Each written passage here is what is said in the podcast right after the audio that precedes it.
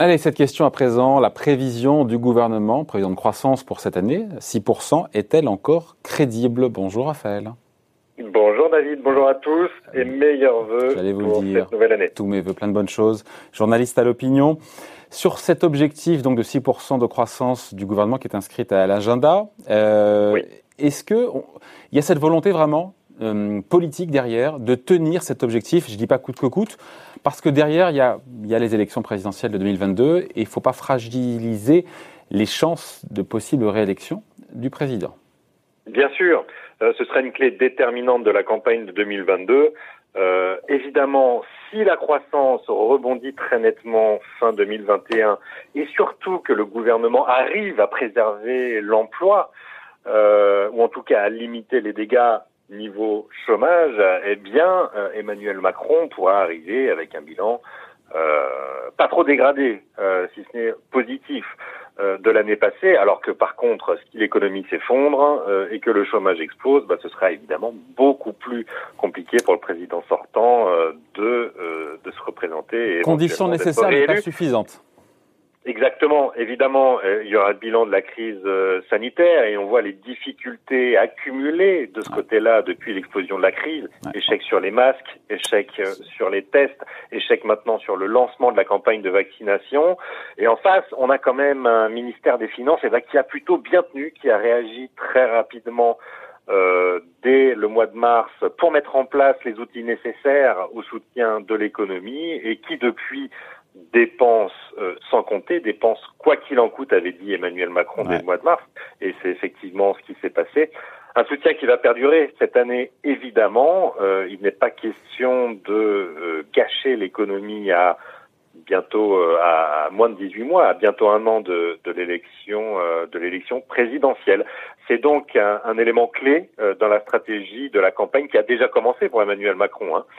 C'est un élément clé que le soutien de l'économie cette année, d'autant plus que on voit enfin le bout du tunnel. Avec les vaccins, on, sait que cette crise a une sortie et donc l'État dépensera à n'en pas douter quoi qu'il en coûte d'ici fin de l'année pour soutenir l'économie. Donc on se dit donc on se dit Raphaël que cet objectif de 6% de croissance pour cette année, il est il est réaliste. Euh, si on regarde les prévisions des grands instituts, FMI, OCDE et compagnie, même la Commission européenne, ils sont pas loin de 6%. Quand on écoute d'autres experts, je pense à évidemment Patrick Artus, mais c'est pas le seul.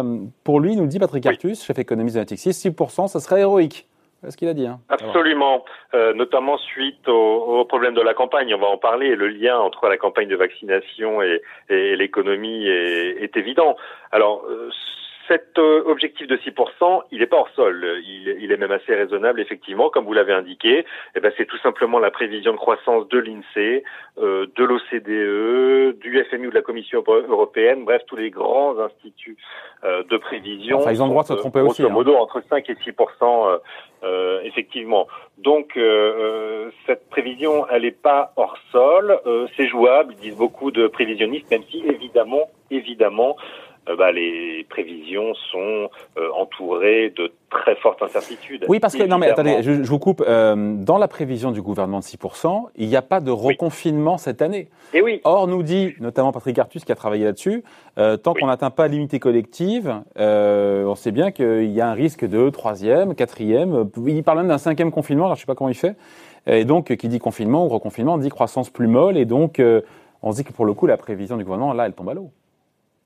Effectivement, il a raison, Patrick Artus. On n'est pas du tout à l'abri d'un reconfinement. Aujourd'hui, euh, une dizaine de pays de l'Union européenne sont toujours sur un régime, alors plus ou moins strict, hein, mais mm. du euh, d'un confinement. Euh, on voit qu'on est plutôt à un resserrement de ces conditions actuellement. On l'a vu en Grande-Bretagne, l'Allemagne aujourd'hui même, qui prolonge, qui prolonge le confinement qui devait s'arrêter le, le, 10 janvier. Il y a, y, a, autant de pays, une petite dizaine aussi, qui sont sous couvre-feu. L'épidémie est toujours là et la variante, notamment britannique du, euh, du coronavirus, vous en avez parlé hier même sur votre plateau, beaucoup plus contagieuse, 60% plus contagieuse, euh, est une véritable menace sur le PIB du premier trimestre, en tout cas, parce que si cette nouvelle variante venait à se diffuser sur le continent, on pourrait tout à fait imaginer se diriger vers un nouveau confinement en France. Pour l'instant, allez, un peu d'optimisme quand même au début d'année. Euh, le Conseil scientifique a indiqué la semaine dernière qu'il y avait euh, un, risque de développement incontrôlé de l'épidémie après les fêtes. On l'avait vu euh, aux États-Unis après Thanksgiving, le nombre de contaminations avait littéralement explosé. Bon, il semble que maintenant, près de deux semaines après Noël, euh, on reste sur un plateau, alors un plateau haut, a indiqué Olivier Véran euh, hier, mais un plateau qui reste autour de 13, 14, 15 000 contaminations euh, en moyenne par jour. Des, surtout, ce qui compte et ce qu'il faut bien regarder beaucoup plus que le nombre de, côtés, de contaminations par jour, c'est ce qui se passe à l'hôpital. il faut savoir que cette épidémie, on essaie de la limiter pour que les hôpitaux ne soient pas engorgés. Or, à ce niveau-là, on reste autour des 2500 personnes en réanimation. Euh, euh, on, reste en deçà du seuil euh, de 3000, du seuil d'urgence décrété par, par le gouvernement. Et ça ne bouge guère pour tout dire. Et ça, c'est plutôt une bonne nouvelle. Ça veut dire que les Français ont, ont, plutôt été sérieux pour les fêtes. Alors attendons de voir. On, on, aura sûrement la conséquence entre le 7, c'est-à-dire à partir de demain, 7 janvier, et le 14 janvier, le temps d'incubation de la maladie. Euh, mais jusqu'ici, ça va plutôt pas mal. Et, et ça, c'est plutôt euh, un bon signe qu'il faut garder. Donc, effectivement, si un nouveau confinement dure, ça pèsera sur l'économie. Souvenez-vous, au mois d'avril, euh, c'était un impact de 30% oui. euh, sur la création de richesses. Et quasiment trois fois moins le deuxième. Et évidemment, euh, 12, euh, moins 12, vous avez raison, oui, moins 12% au mois d'octobre, parce que c'était un confinement qui était quand même beaucoup plus souple et que les entreprises maintenant continuent de, de produire. Ça a un impact sur la consommation, beaucoup moins sur la production. Euh, mais ce qui est évident, c'est que ça a un impact au moins de 10 à 12, euh, de moins de 10 à 12 sur le PIB mensuel. Hein, mm. Attention, soyons clairs, euh, et que donc un nouveau confinement abîmerait cette prévision de croissance euh, de, de 6 Donc c'est jouable, mais c'est pas gagné. Si on devait résumer ça de manière un peu triviale. Exactement. Exactement. Pour l'instant, ça, ça tient. La France s'en sort plutôt pas mal. Il faut le dire quand c'est le cas. Euh, mais rien n'est joué évidemment puisqu'on est toujours à la merci d'une d'une reprise de l'épidémie.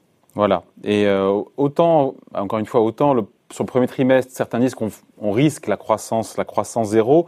Autant voilà, on peut être un peu plus optimiste ou moins pessimiste sur le, a priori sur le second semestre. C'est ce qui, c'est le consensus qui se dégage quand même ça. Hein. Très optimiste. Alors, il y aura le, le, premier trimestre ne sera pas bon parce que l'épidémie est toujours là et il faut le temps que la campagne de vaccination euh, fasse effet. Le deuxième trimestre, il sera un peu, il sera un peu étonnant puisque euh, il joue euh, par rapport à l'effet de base. Vous savez, on calcule les trimestres d'une année sur l'autre. Mm. Et le deuxième trimestre ah, 2020, eh ben c'était euh, moins 13,7%. c'était catastrophique. Et donc, il y aura un rebond mécanique du PIB qui ne voudra pas dire que l'économie se porte beaucoup mieux pour autant, ce qui compte effectivement, euh, vous avez tout à fait raison de le souligner, c'est le deuxième semestre.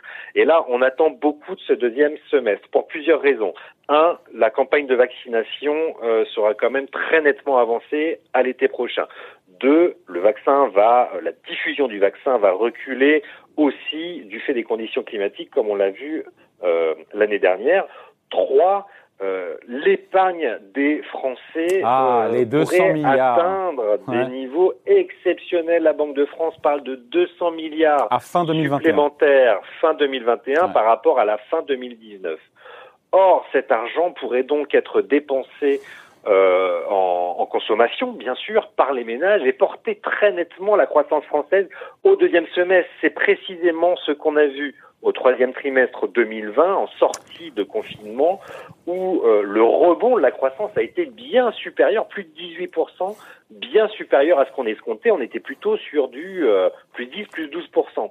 Ça veut dire que la France a des capacités de rebond très importantes et ça, c'est une bonne nouvelle. Et l'épargne sera un carburant pour nourrir cette croissance au deuxième semestre. Euh, pour peu que les Français, j'y mettrai un codicile pour peu que les Français aient confiance en l'avenir. Et on sait que la confiance des ménages est étroitement corrélée au niveau de eh l'emploi. Et donc, euh, il faudra, euh, on retombe un peu sur ce qu'on disait au début, faire très attention à la croissance, soutenir les entreprises. Et c'est pour ça que Bercy est à la manœuvre et Bruno Le Maire en première ligne pour tenir cet objectif-là. Voilà, avec une pression présidentielle très forte dans son dos, parce que la croissance sera déterminante pour le niveau d'emploi. L'emploi sera déterminant sur la confiance des ménages et la confiance des ménages sera déterminante pour le niveau de croissance. Euh, tout ça, c'est un serpent qui se mord la queue, c'est une dynamique euh, qu'il va falloir essayer de tenir cette année à coût de milliards de dépenses publiques pour soutenir euh, euh, les secteurs qui souffrent toujours. Hein. On a une pensée pour eux, les restaurateurs, les patrons de bars, de salles de cinéma. Ça va être long en ce début d'année. On, on sait que demain, Jean Castex devrait annoncer une prolongation de leur fermeture. Jusqu'à quelle date, on, ne sait pas. Euh, tous ces secteurs qui sont encore fermés ou qui sont impactés par la crise, c'est quand même 10% de la valeur ajoutée française. C'est important. 9% précisément avait indiqué l'INSEE euh, au mois d'octobre. Euh, et donc, euh, cet argent public qui avait été distribué très massivement à tout le monde en 2020 doit maintenant être beaucoup plus ciblé sur ces secteurs, euh, être distribué beaucoup plus massivement à ces secteurs, et c'est probablement des annonces qui vont arriver euh, pour les grands groupes euh, qui souffrent aujourd'hui et qui ne sont pas couverts par le fonds de solidarité, qui ne couvre les pertes que jusqu'à hauteur de 200 000 euros par mois. Euh, mais vous pouvez faire, vous pouvez être sûr que, que, le gouvernement continuera à dépenser pour ces secteurs, quoi qu'il en coûte, encore une fois, pour maintenir la croissance, l'emploi et pour qu'Emmanuel Macron euh, ait ses chances de réélection en 2022. Voilà, prévision donc de 6%, on en reparlera tranquillement dans les prochaines semaines ou même les prochains mois. Merci beaucoup Raphaël Lejean, donc journaliste à l'opinion, et encore une fois tous mes voeux et bonne année. À bientôt. Salut.